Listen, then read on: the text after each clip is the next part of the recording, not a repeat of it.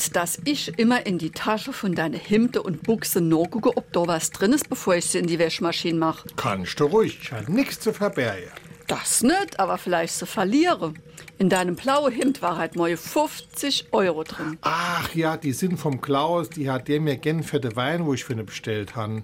Ich sag's ja nur, wenn ich nicht geguckt hätte, wäre die Flocke weg gewesen. Jo, und du hättest noch Hudel gekriegt wie Geldwäsche. SR3.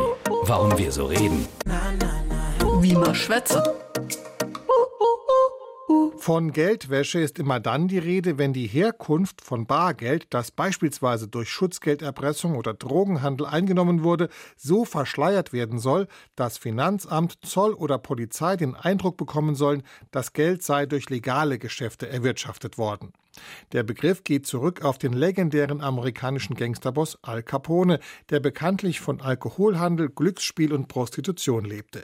Er investierte in den 20er Jahren Teile seines Vermögens in eine Waschsalonkette und schon hatte die Geldwäsche ihren Namen.